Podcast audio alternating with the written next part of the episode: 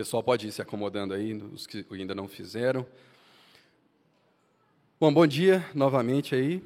É, nós vamos continuar a nossa série de exposições sobre o livro de Êxodo, as reflexões no livro do Êxodo. Meus irmãos, e o trecho que nós vamos ler hoje é o trecho que é conhecido como o livro da aliança. O livro da aliança. Esse trecho, ele se estende desde o verso 22 do capítulo 20, então desde Êxodo 20 e 22, até o verso 19 do capítulo 23. Então são quase quatro capítulos aí, com estatutos e leis diversas. Irmãos, por causa do tamanho desse trecho, ah, infelizmente, e eu falo isso aqui sem ironia mesmo, infelizmente a gente não vai conseguir lê-lo completamente e esmiuçá-lo, né, verso a verso, como normalmente fazemos. Então, nós vamos fazer um pouco diferente nessa manhã. O, o, trecho todo é o nosso objeto, mas nós vamos ter que fazer de uma forma diferente. Nós vamos ler trechos desse livro. Sempre que eu for fazer alguma referência, alguma explicação, alguma ilustração, tanto quanto possível, faremos a leitura do, texto, do trecho correspondente para os irmãos não saírem sem a familiaridade com o texto.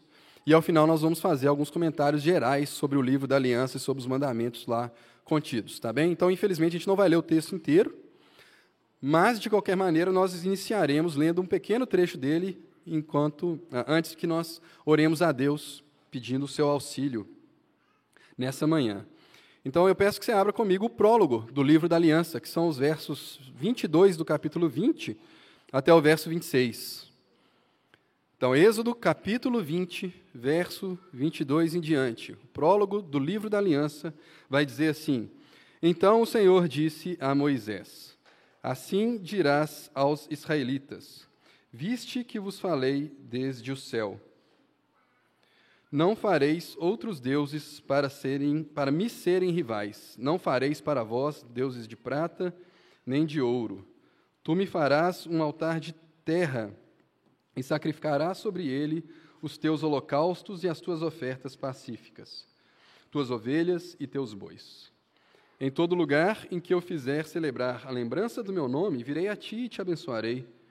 Se me fizeres um altar de pedras, não o construirás com pedras lavradas, pois se usares o teu cinzel nele, tu o profanarás.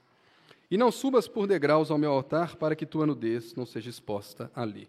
Por enquanto, até aqui, vamos orar uma vez mais. Nosso Deus, nós estamos diante da tua palavra, Senhor. Nós estamos diante da tua palavra com expectativa, Senhor. Porque a tua palavra, Senhor, ela é viva, ela é eficaz. Não é só um texto que nós estamos lendo, mas é o contato com o Senhor da Bíblia que nós estamos tendo agora. Por isso nós podemos ter expectativa, Senhor, de aprender mais, de ouvir mais, de ter o nosso coração mudado, de ter a nossa direção mudada, se o Senhor assim o desejar. Por isso, meu Deus, o que nós te pedimos nessa manhã é que o Senhor fale conosco e o Senhor mesmo nos dê os ouvidos para ouvir, Senhor. Abençoa, Deus, com graça no pregador, com graça sobre a audiência, para que nós recebamos essa palavra como de fato ela é, Deus, palavra do Senhor. Essa é a oração da tua igreja, no nome do teu filho amado. Amém. Meus irmãos, o, lemos o prólogo do livro da aliança. E a primeira pergunta que se coloca é: por que estamos chamando esse trecho das Escrituras de o livro da aliança? Meus irmãos, nós o fazemos porque é exatamente assim que o autor de Êxodo o faz. Abra aí comigo, Êxodo capítulo 24. E ao, ao, entendermos por que ele se chama livro da aliança, vamos lembrar um pouco da cronologia também, e teremos o contexto aí de, em que esse livro é dado. 24, verso 1. Depois disso, Deus falou a Moisés: Subi ao Senhor, tu, Arão, Nadab e Abiú, setenta anciãos de Israel, e adorai de longe. Só Moisés se aproximará do Senhor, os outros não se aproximarão, nem o povo subirá com ele. Atenção ao verso 3. Moisés foi e relatou ao povo todas as palavras do Senhor e todos os estatutos. Então, unânime, todo o povo respondeu: Faremos tudo o que o Senhor falou. Verso 7: Moisés também tomou o livro da aliança e o leu diante do povo, que então disse: Faremos em obediência tudo o que o Senhor falou. Então, este é o termo aí no verso 7, né, o livro da aliança.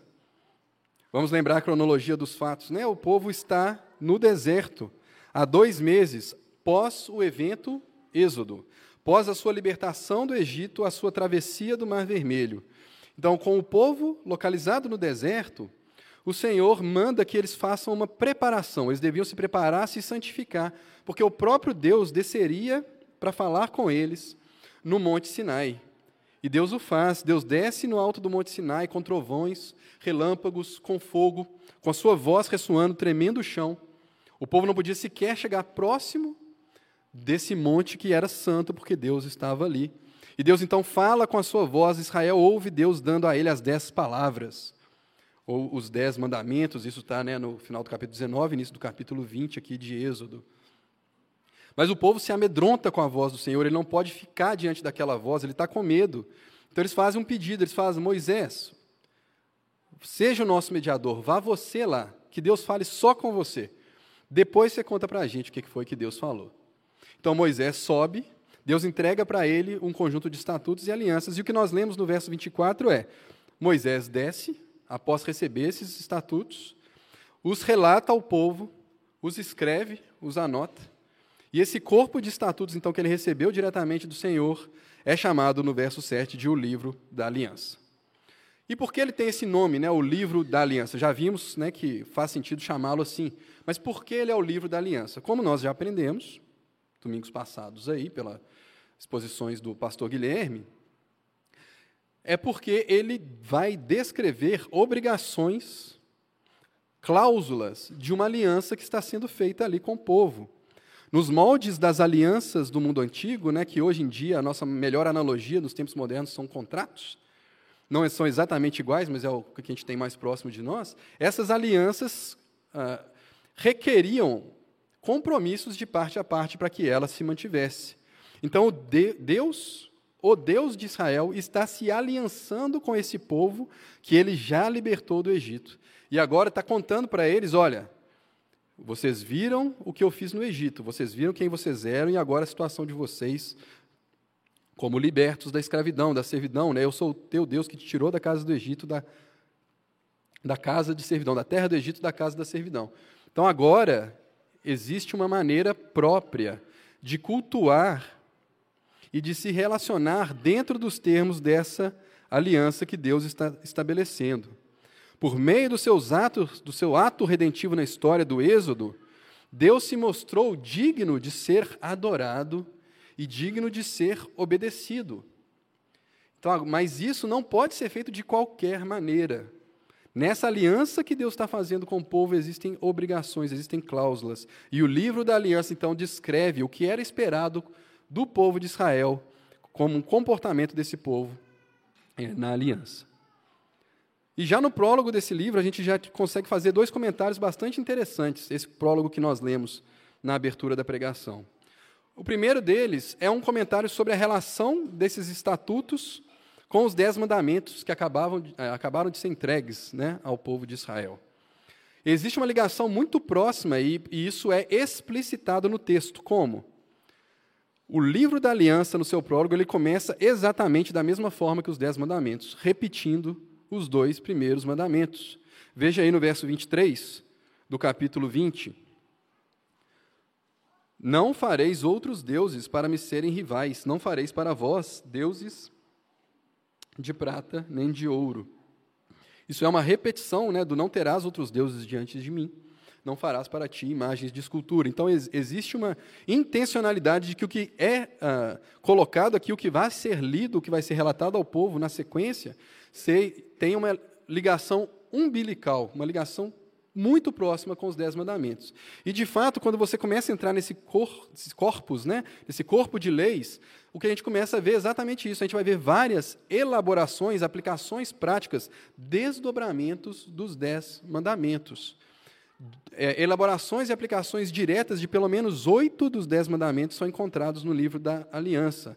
E eu acho que indiretamente de todos os dez. Mas só para te dar a, alguns exemplos, né, como prometido, para a gente tendo uh, pretextos para ir lendo esse trecho, dado que a gente não vai ler ele completamente, lê comigo aí uh, o verso 12 do capítulo 21. Êxodo 21, 12.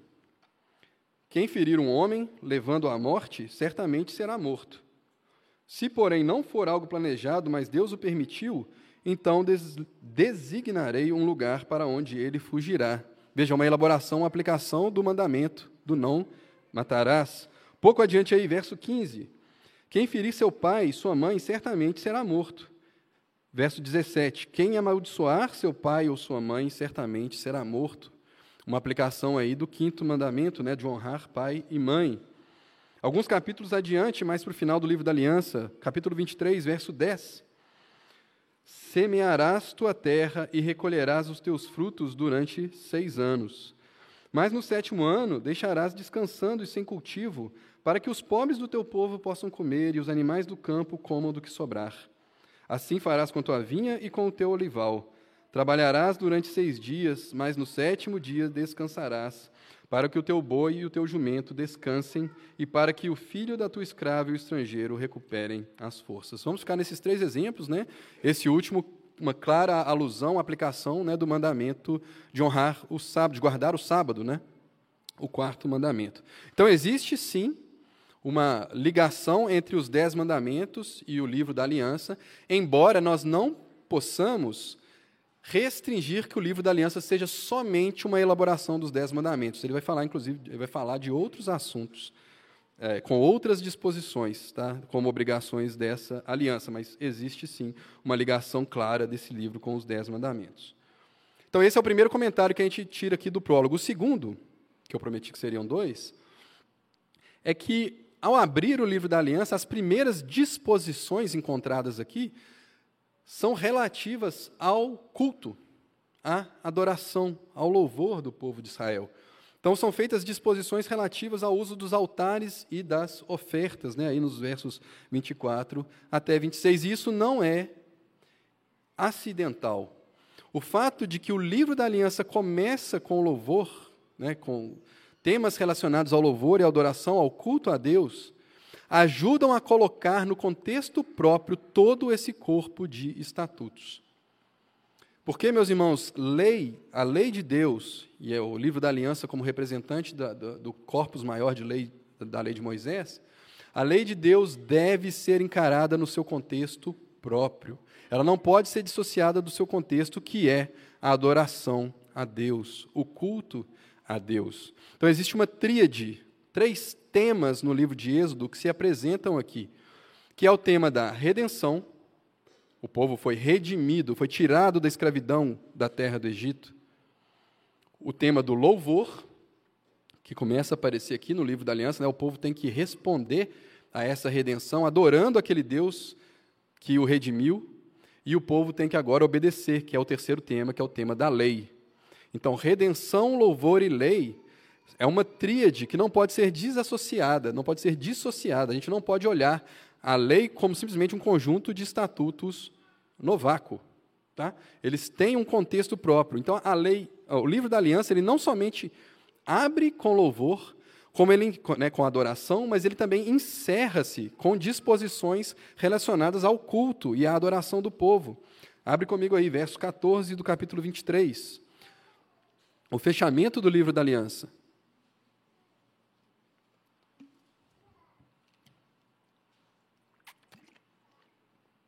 Êxodo 23, 14. Três vezes ao ano me celebrarás festa.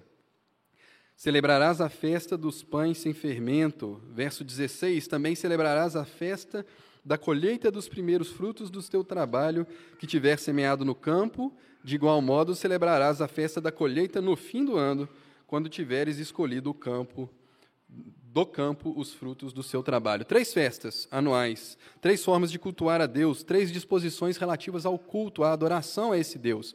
Uma festa dos pães sem fermento, uma festa das colheitas ou das primícias, e uma festa da colheita do fim do ano, também conhecida como a festa dos tabernáculos ou das cabanas. Então, abre-se com louvor, fecha-se com louvor, e no meio, meus irmãos, do corpo de leis, dos estatutos que são colocados nesse livro da aliança estão também misturados, sem qualquer distinção, estatutos relacionados ao culto a Deus. Por exemplo, provisões contra a blasfêmia, a orientações sobre a dedicação dos primogênitos dos animais em substituição a cada primogênito de Israel. Isso tudo está no meio das regulações sociais do povo. O que isso conta para nós, meus irmãos? É que não existe uma dissociação entre obediência e louvor. O louvor é o contexto para a obediência. Nessa tríade de temas, redenção, louvor e lei, nós precisamos lembrar que existe uma cronologia aqui a lei está sendo dada para aqueles que já foram redimidos, e não para que eles se redimam a si mesmos. Deus já os tirou do Egito. Deus já desceu no Monte Sinai para se aliançar com eles. Eles não tiveram que construir uma torre de Babel para chegar até Deus. Eles não tiveram que convencer a Deus que eles eram dignos, eles não eram. Deus tomou a iniciativa de descer até eles e os redimiu. Então é para isso, é para regular. Existe uma forma adequada de se relacionar com Deus, mas no contexto da redenção. Eles já são redimidos. Por isso, meus irmãos, a lei é dádiva, não é fardo. Deus está ensinando ao povo a maneira própria de se relacionar com Ele, com esse Deus que se aliança com eles, e uns com os outros. Então a gente enxerga claramente ao ver disposições relativas ao culto e também disposições relativas ao tratamento de uns com os outros, uma dimensão vertical nessa aliança, um relacionamento correto de, entre Deus e o povo, entre o povo com Deus, e uma dimensão horizontal dos israelitas uns para com os outros. Ok?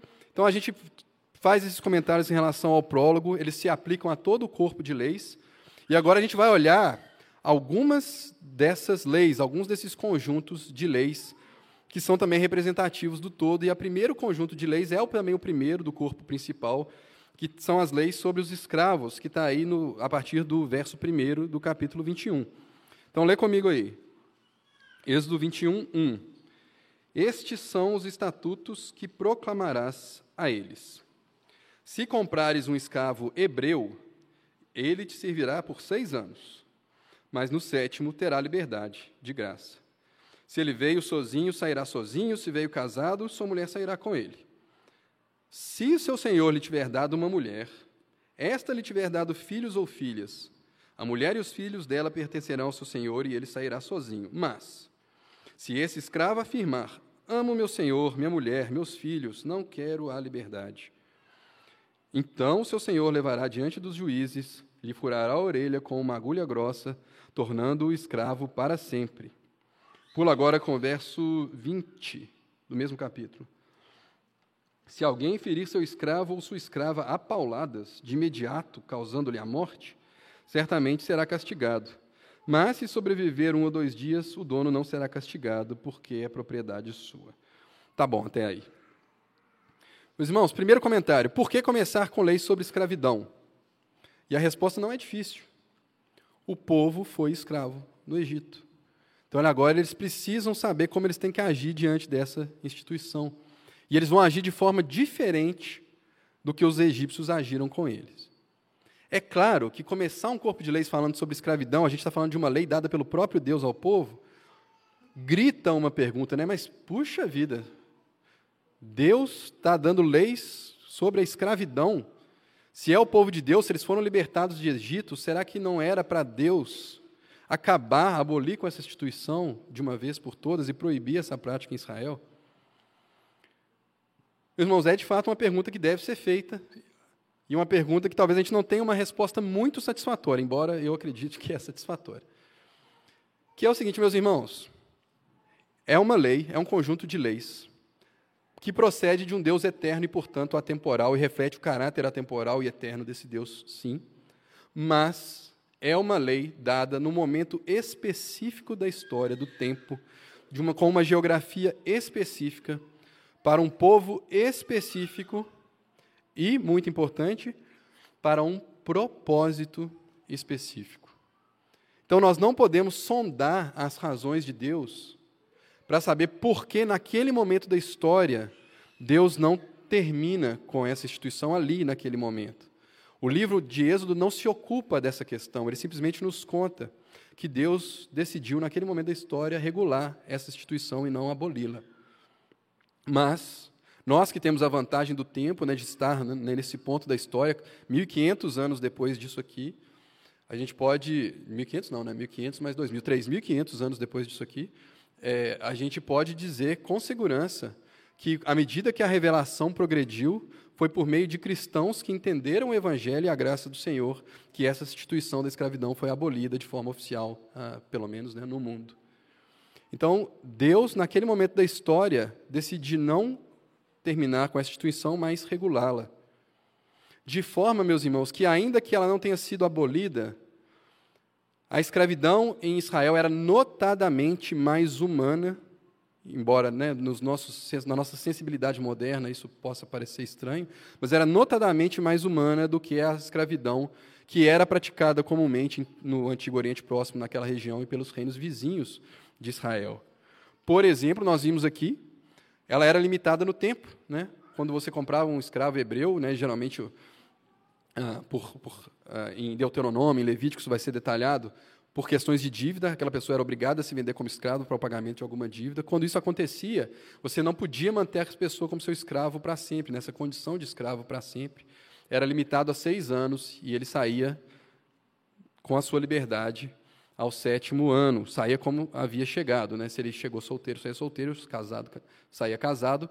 E ele tinha a opção, era dada para o escravo uma escolha de continuar como escravo ah, daquele senhor. Então, era uma escravidão é, limitada no tempo, era uma escravidão que não era baseada em etnia ou em raça, pelo contrário.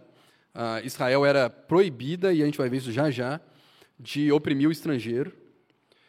É, não era uma escravidão hereditária, e eram, havia dispositivos diferentes de outras leis que limitavam o poder do Senhor sobre seu escravo. Então, ele não tinha poder de vida e morte sobre o seu escravo. Nós vimos lá né, um texto que parece que nos versos 20 e 21 do capítulo 21, que fere um pouco a nossa sensibilidade, né, que, o dono, que o dono desce pauladas no escravo, mas nós vemos ao mesmo tempo, e a gente vai ver mais alguns daqui para frente, que era, haviam dispositivos para proteger a vida desse escravo. Ah, o dono não podia considerar que tinha poder de vida e morte sobre ele. Se ele matasse simplesmente seu escravo, ele estava sujeito a punições severas aí da lei. Então existe um princípio, meus irmãos, que mesmo em meio dessa instituição estranha aí da escravidão, né, para dizer o mínimo, existe um princípio que permeia toda a lei da aliança, que é um princípio de proteção do vulnerável. Aquelas pessoas daquela sociedade que se encontravam em situações mais vulneráveis deviam ser protegidas. O escravo entre eles, mas outras. Abre aí sua Bíblia, capítulo 22, verso 21 em diante.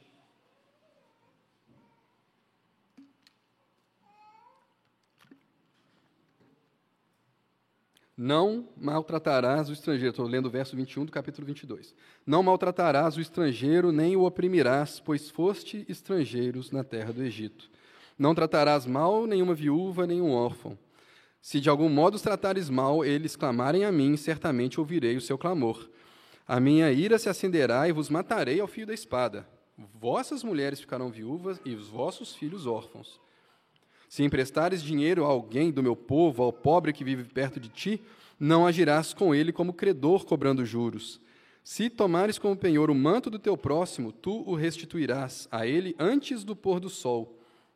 Pois é a única coberta que tem, é a roupa do seu corpo, em que ele se deitaria. Portanto, quando clamar a mim, eu o ouvirei, pois sou misericordioso. Até aqui. Então, não somente os escravos, né, havia dispositivos para protegê-los, Havia também dispositivos para proteger o direito do estrangeiro, havia dispositivos para proteger o direito das viúvas, dos órfãos e do pobre. Vemos aqui um extratozinho né, dessa, de alguns desses estatutos de proteção. Então a ideia é clara, meus irmãos. Os mais vulneráveis não eram, por isso, menos membros da aliança de Deus, menos participantes dessa aliança, menos redimidos pelo mar, pela passagem do Mar Vermelho, do que as suas contrapartes mais favorecidas. E um outro princípio similar a esse é: Israel não devia agir uns com os outros como os egípcios agiram com eles. Então, eles não podiam agir com seus escravos como os egípcios ah, haviam agido com eles. Eles não podiam agir com o estrangeiro como os egípcios agiram com eles, porque eles foram escravos e eles foram estrangeiros. Então, esse princípio de proteção do vulnerável, ele percorre todo o livro da aliança. Bom, vamos passar agora a um outro conjunto de leis que está também no livro da aliança, que é um conjunto muito conhecido, inclusive Jesus mesmo faz referência a esse conjunto, que é, são os estatutos relacionados à, à chamada lei do talião, ou lei da retribuição. Está aí a partir do verso 22 do capítulo 21. Falamos então da lei da escravidão, vamos falar agora sobre a lei do talião. Verso 22, capítulo 21. Se alguns homens brigarem e um deles ferir uma mulher grávida ao ponto da criança sair, sem que haja outro dano, o responsável certamente será obrigado a fazer indenização, conforme o que lhes exigir o marido da mulher. Ele pagará segundo a decisão dos juízes. Mas, se causar dano, então pagarás vida por vida, verso 24, os irmãos certamente conhecem, olho por olho, dente por dente, mão por mão, pé por pé, queimadura por queimadura, ferimento por ferimento, golpe por golpe. E aí ele vai ilustrar essa lei aí nos versos 26 e 24 com um exemplo prático, literalmente de olho e dente. Se alguém ferir o olho do seu escravo ou escrava e o cegar, lhe dará liberdade por causa do olho. Da mesma forma, se tirar o dente do seu escravo ou sua escrava, lhe dará liberdade por causa do dente. Serve também né, como exemplo da proteção aí da vida do escravo que a gente acabou de mencionar. Até aqui, meus irmãos.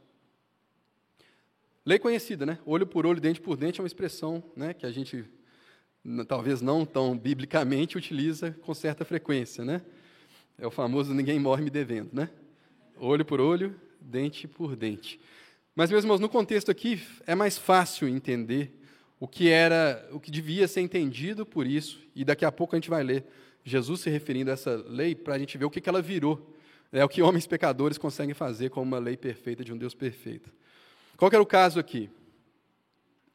É, eu acho específico demais tal exemplo, mas é o exemplo que a lei dá. Né? Se tem dois homens brigando, e tem uma mulher grávida próximo a esses dois homens brigando, e ela, de alguma forma, é envolvida nessa briga e é ferida. Ela não tem nada a ver com o negócio, mas ela é ferida. E o bebê nasce né, prematuro. É isso que significa se a criança sair, né, um, um nascimento prematuro. No caso dessa sociedade, especificamente, uma sociedade com pouquíssima medicina, né, pouquíssimo auxílio médico, é meio que implícito, tá, gente, que o bebê sair prematuramente é o bebê morreu. Tá? É, então, houve uma situação, essa mulher grávida foi envolvida, foi ferida, esse bebê morreu. Então, quando ele fala sem que haja outro dano, é, o dano é a mulher, não a criança. A criança é, foi assumido que, infelizmente, essa criança veio a falecer. No caso, então, de que não houve outro dano, ou seja, a mulher não foi machucada de outra forma, o que aconteceu foi só, entre muitas aspas, só o aborto da criança, ainda assim é devida uma indenização, porque a vida que se perde ali naquele momento tem valor, é um reconhecimento do valor daquela vida que estava no útero. Né? Então, se houve a morte daquela criança, tem que ser paga uma indenização por causa da morte daquela criança. Agora, se a mulher também se feriu, é isso que significa, né? Houve outro dano. Se a mulher também foi ferida no processo, aí tem que ser feita uma outra restituição. Mas é como é que a gente vai calcular essa restituição? Ela tem que ser proporcional ao dano causado. Se foi o dano foi um olho, a restituição tem que ser proporcional à perda de um olho. Dente, dente, mão, mão, pé, pé, queimadura, queimadura e por aí vai. Então, o que, que essa lei está protegendo aqui, meus irmãos? Ela está protegendo essa proporcionalidade da restituição. Apenas isso. Ou seja, eu não posso retribuir o mal que foi feito com uma intensidade maior que o próprio mal, porque aí eu teria, estaria perpetuando esse mal na sociedade de Israel. E também não poderia dar uma restituição que fosse menos do que o dano causado, porque isso também é uma injustiça, isso também é perpetuar o mal na sociedade de Israel. Então, olho por olho, dente por dente, meus irmãos, é proporcional a um olho, proporcional a um dente. Era isso que essa lei estava protegendo aqui na sociedade de Israel. Como eu disse, é óbvio que isso aqui ia se corromper, e de fato se corrompeu. A gente vai ver já já como que Jesus tratou com essa corrupção dessa lei. Mas antes, eu quero ler um outro corpo de leis porque quando Jesus vai comentar a lei do talião, ele comenta junto com outro princípio que aparece nessa outra lei que eu quero ler com os irmãos.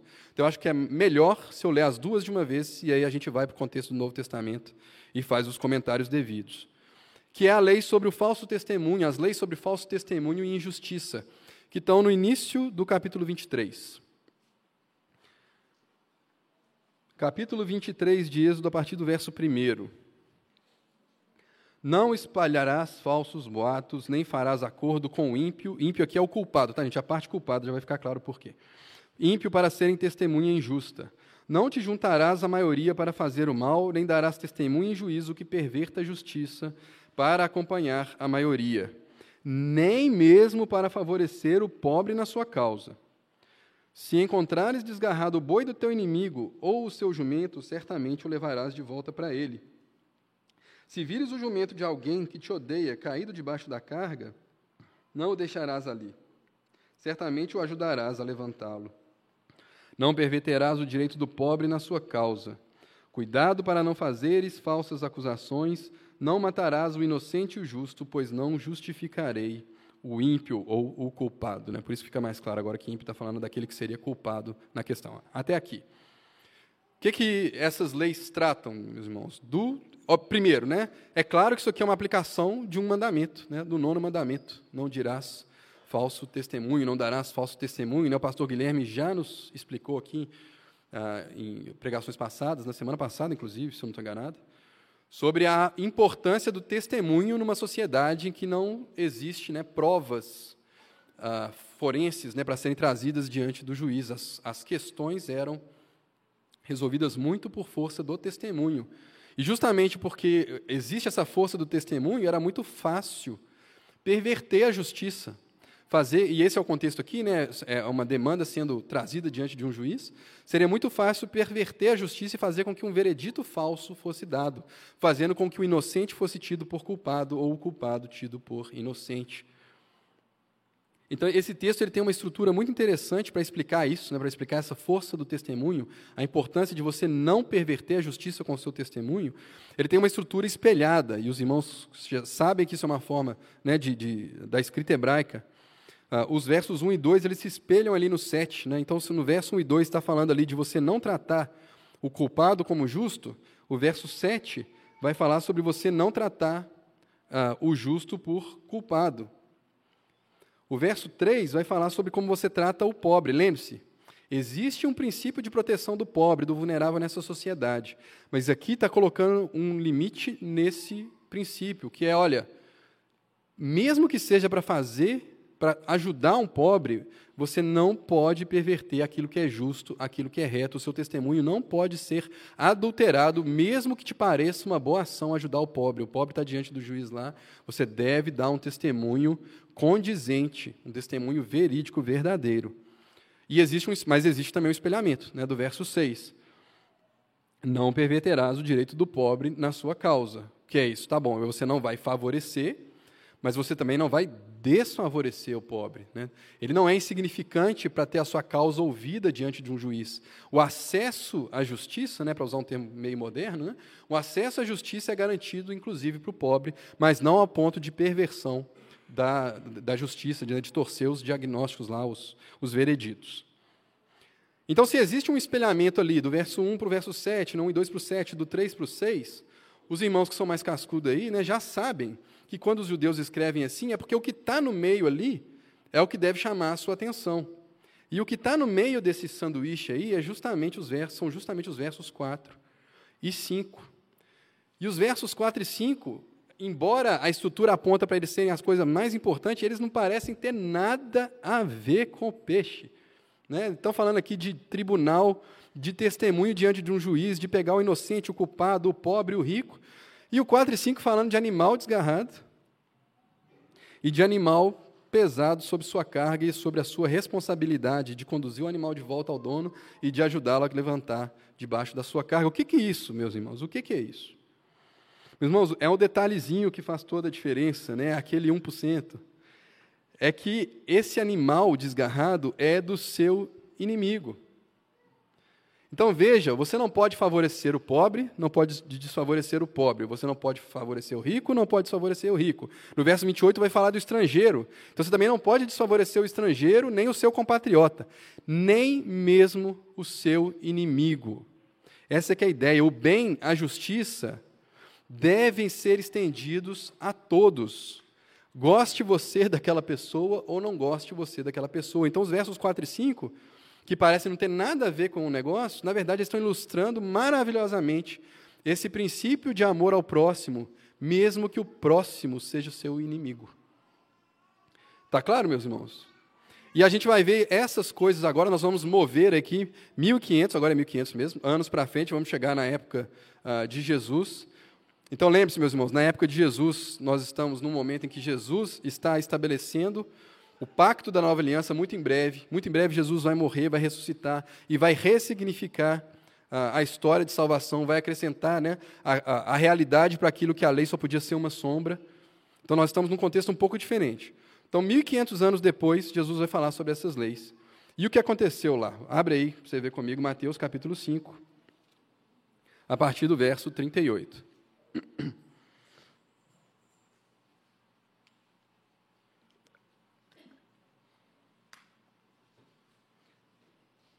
Vocês vão ver nesse trecho que Jesus vai falar assim: Ouvistes o que foi dito, eu, porém, vos digo. Vocês vão ver essa fórmula aparecendo duas vezes.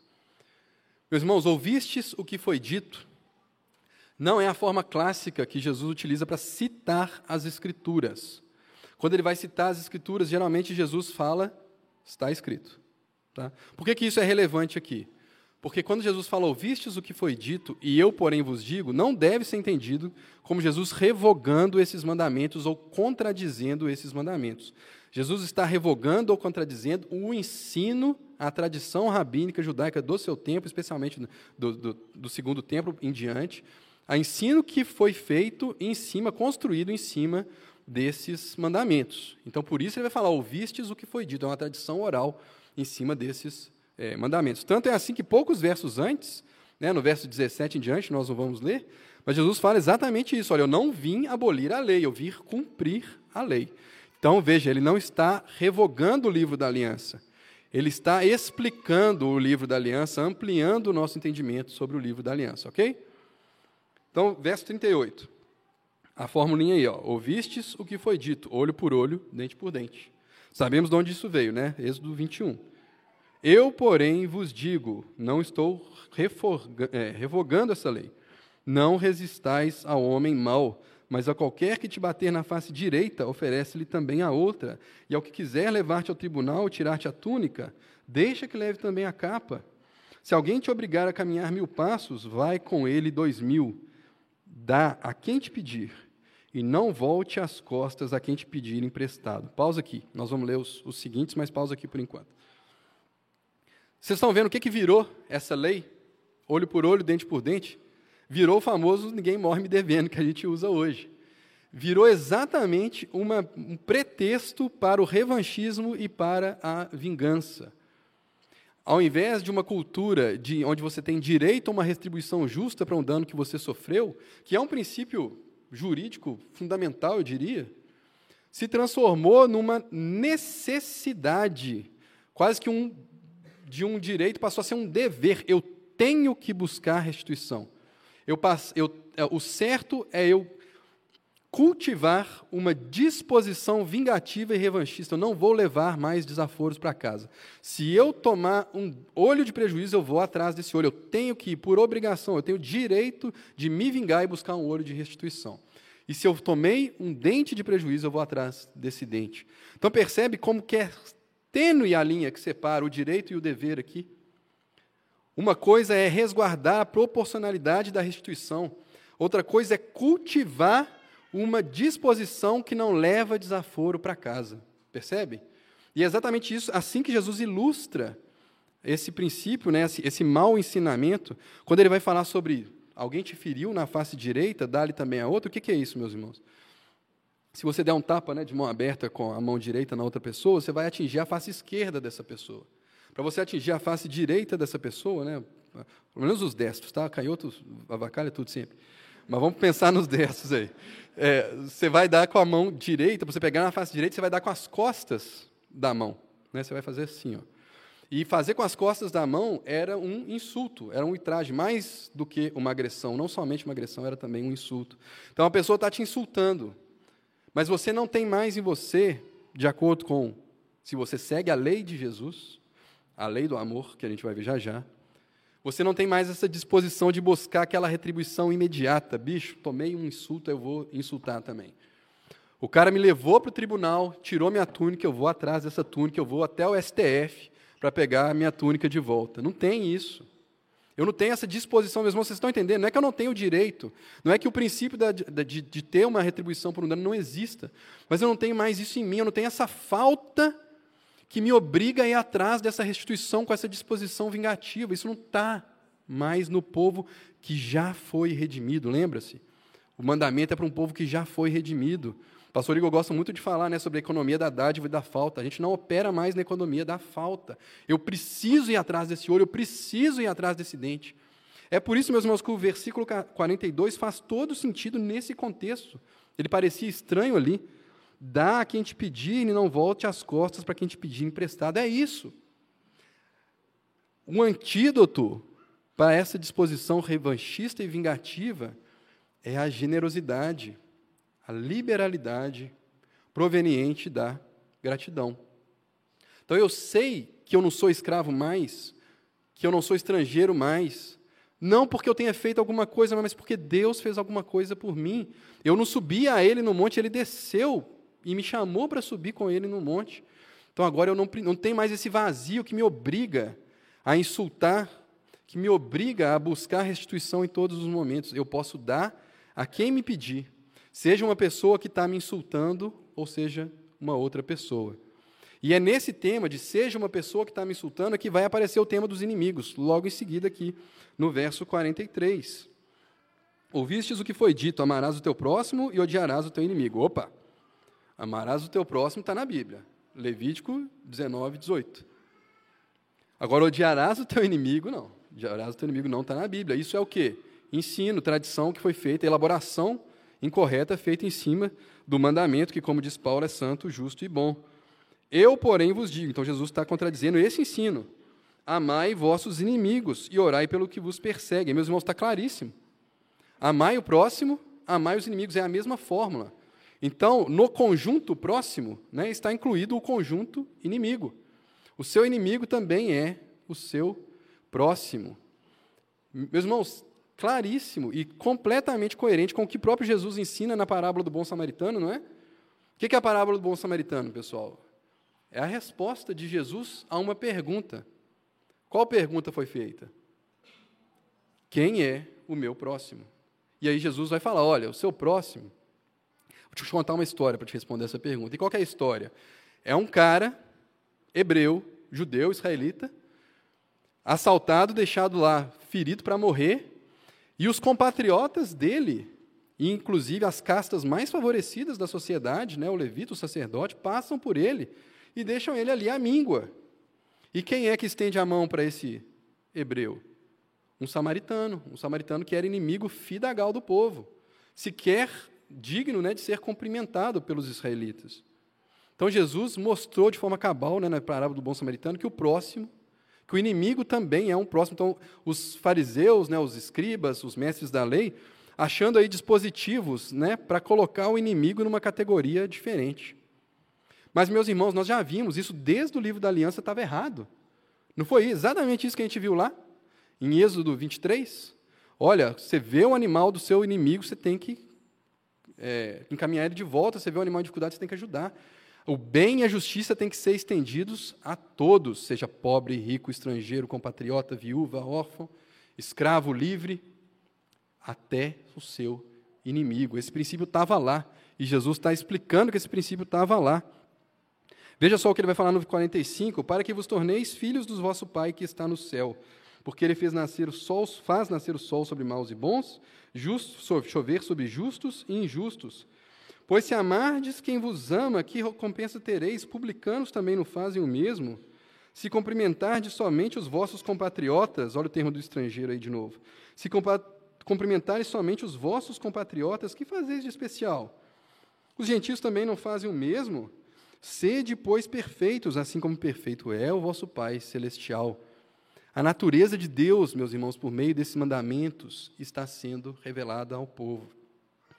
Mas o povo precisa abrir os olhos para ver. Quem são os bons e os, ou, perdão, os maus e os injustos que recebem luz do sol e a chuva são os inimigos de Deus, gente. Então Deus age com seus inimigos exatamente com essa disposição generosa e liberal que Jesus está exemplificando aqui, que ele espera de, dos seus que estão em aliança com ele, daqueles que ele redimiu, ele espera exatamente a mesma disposição. Por isso ele fala: sede perfeitos, como eu sou perfeito. O povo está aprendendo a andar, a ser como Deus, a, a, ser, a agradar a Deus, a, a se comportar de uma maneira que agrade a Deus. Então, se Deus agir assim com os inimigos, que direito o povo teria de não agir assim com seus inimigos? Qual é o princípio? Gente, não é nenhum princípio novo. Por que, que Israel devia tratar melhor os seus escravos? Porque ele foi escravo. Por que, que Israel devia tratar melhor os seus estrangeiros? Porque ele foi estrangeiro. Agora você complete a frase. Por que Israel devia tratar melhor os seus inimigos? Porque ele foi inimigo. Ele foi chamado sendo inimigo, gente. Israel não procurou a Deus, não fez nada para ficar fofinho e, e, e atraente para Deus ir lá e falar assim: nossa, eu vou redimir esse povo. Esse povo aqui é demais. Eu, o Antigo Oriente Próximo é a, a região que eu tenho que colocar um povo para mim. Né? Tem vista para o Mar Vermelho, tem um monte de coisa. É esse povo aqui, é esse lugar que eu. Gente, não tinha, gente, é graça. O povo tem que tratar melhor os escravos porque foi escravo, o estrangeiro porque foi estrangeiro, e os inimigos porque foi inimigo. E a menos que a gente entenda isso, nós não estaremos dispostos a estender a justiça e o bem a quem quer que seja. Mas nós teremos muito mais uma disposição de buscar restituição pelo mal que as pessoas nos fazem do que sofrer o dano por amor a elas. Meus irmãos, claríssimo, vai ficando claríssimo que, de fato, a lei do Senhor, o livro da aliança e toda a lei de Moisés, ela não fala somente sobre a regulação das nossas relações sociais uns com os outros, mas ela precisava falar da nossa relação com Deus. Porque a menos que essa relação seja restaurada e a gente saiba como cultuar de maneira própria esse Deus, nós não conseguiremos estender essa justiça e esse bem aos nossos irmãos. E essa dimensão horizontal e vertical da lei, meus irmãos, é justamente todo o resumo da lei. Jesus falou isso, abre aí sua Bíblia comigo, Mateus capítulo 22, a partir do verso 34.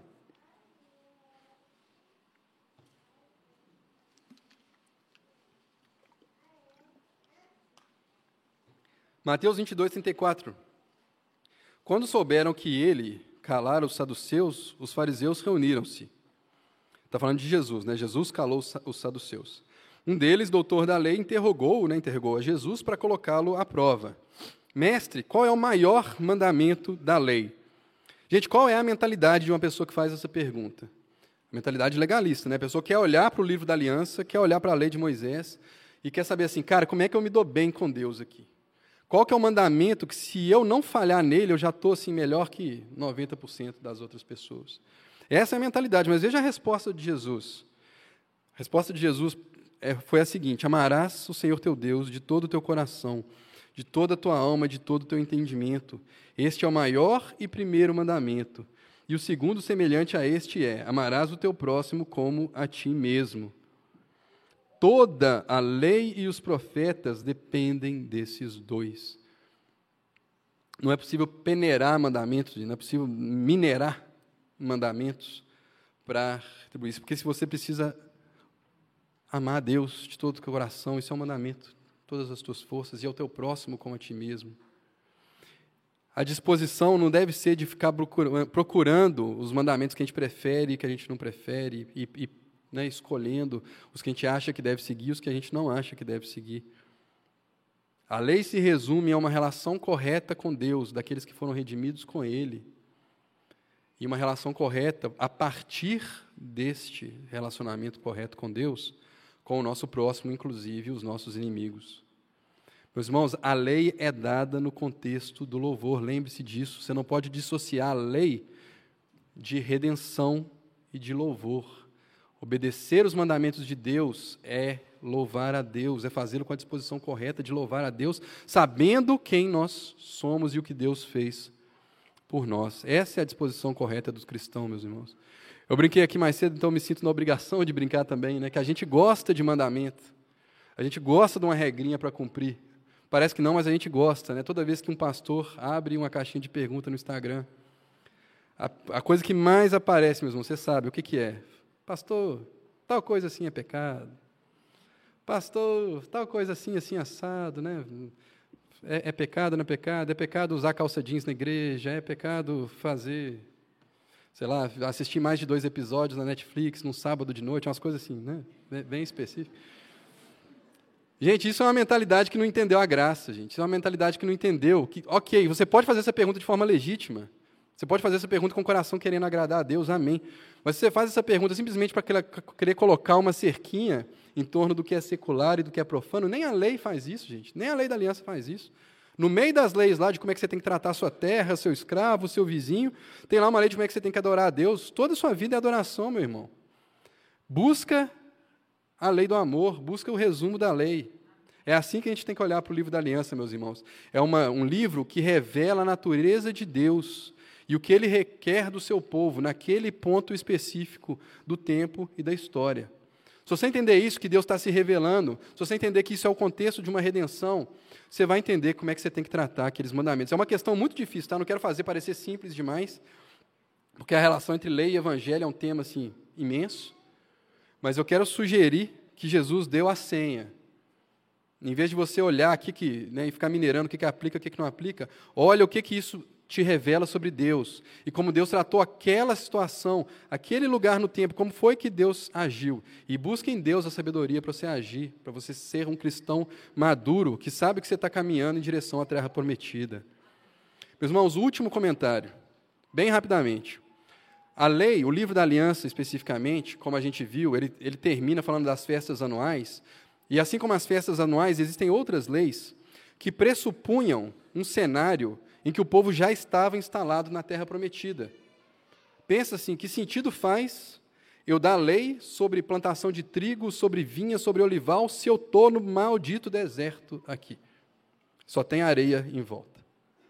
Gente, essas leis elas eram para ser levadas a cabo quando o povo tivesse na terra prometida instalados em Canaã. A festa, inclusive, da, da, das colheitas do último ano, ela se tornaria a festa dos tabernáculos, onde o povo lembraria a peregrinação pelo deserto, mas já numa situação que não é mais de peregrinação. Então, eu gostaria de terminar com essa notinha escatológica, meus irmãos. Assim como o livro da aliança era um gozo antecipatório de Canaã, era um gozo antecipatório da terra prometida, eu podia andar no deserto, já como se eu fosse cidadão de Canaã. Meus irmãos, esse é o chamado para nós hoje também. Quando a gente olha para a lei do amor, para, para os mandamentos de Deus, para o mandamento de amar a Deus sobre todas as coisas e aos nossos próximos como a nós mesmos, nós estamos agindo como cidadãos de um reino que ainda vai se instalar completamente. É um privilégio, irmãos, viver como cidadão do reino aqui. É um privilégio ter um Deus que nos ensina como a gente deve andar. Então não façamos como a gente faz com tudo pelo nosso pecado, não transformamos isso, não transformemos isso num fardo, numa não transformemos o cristianismo numa lista de regras que nem a gente consegue seguir e a gente quer impor sobre os outros. Não é isso. Não é isso. Que a lei de Deus também nos ajude a ansiar por esse momento em que a gente vai amar Deus de todo o coração e a gente vai amar o nosso próximo como a nós mesmos de forma perfeita. Amém? Senhor nosso Deus, nós te agradecemos, Deus, porque o Senhor é um Deus de aliança, o Senhor se aliançou conosco, o Senhor se aliançou com o povo de Israel, o Senhor renovou a sua aliança conosco em Jesus Cristo, pelo sangue derramado e pelo corpo partido, Deus. Obrigado, porque assim como Israel, Deus, o Senhor também não nos deixou no vácuo, Senhor. O Senhor nos ensina, nos ensinou nas suas escrituras e ensina todos os dias, Deus, como é que um povo redimido e aliançado deve se comportar. Deus, muito obrigado, Senhor. Porque nós sabemos que quando a gente age de acordo com o teu querer, Deus, nós estamos sendo mais parecidos com Jesus, nosso Senhor, e com o nosso Deus que é perfeito. Deus, nós sabemos que nessa realidade, Senhor, nós nunca vamos ser perfeitos de fato. Mas, Deus, que isso enche o nosso coração de esperança, Deus, por dia que nós, aí sim, Deus, seremos perfeitos, estaremos contigo, Deus. Estaremos em Canaã, Deus, estaremos na nossa terra prometida, na Nova Jerusalém, Deus, contigo.